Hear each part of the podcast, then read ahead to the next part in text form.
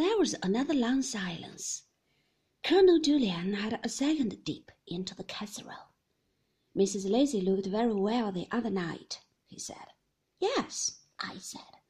Her dress came adrift as usual, said Maxim. Those Eastern garments must be the devil to manage, said Colonel Julyan.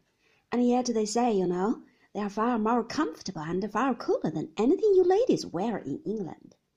Really? I said. Yes, so they say. It seems all that loose drapery throws off the hot rays of the sun.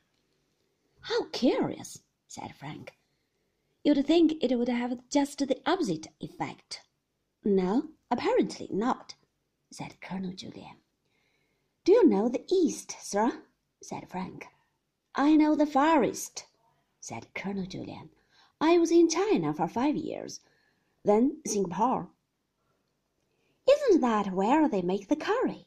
I said. Yes, they give us very good curry in Singapore, he said.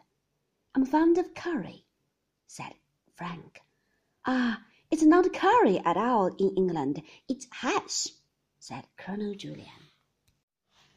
The plates were cleared away, a souffle was handed, and a bowl of fruit salad. I suppose you are coming to the end of your raspberries, said Colonel Julyan. It's been a wonderful summer for them, hasn't it? We've put down pots and pots of jam. I never think raspberry jam is a great success, said Frank. There are always so many pips. You must come and try some of ours, said Colonel Julyan. I don't think we have a great lot of pips. We are going to have a mess of apples this year at Manderley, said Frank. I was saying to Maxim a few days ago we ought to have a record season. We shall be able to send a lot up to London. Do you really find it pays? said Colonel Julyan.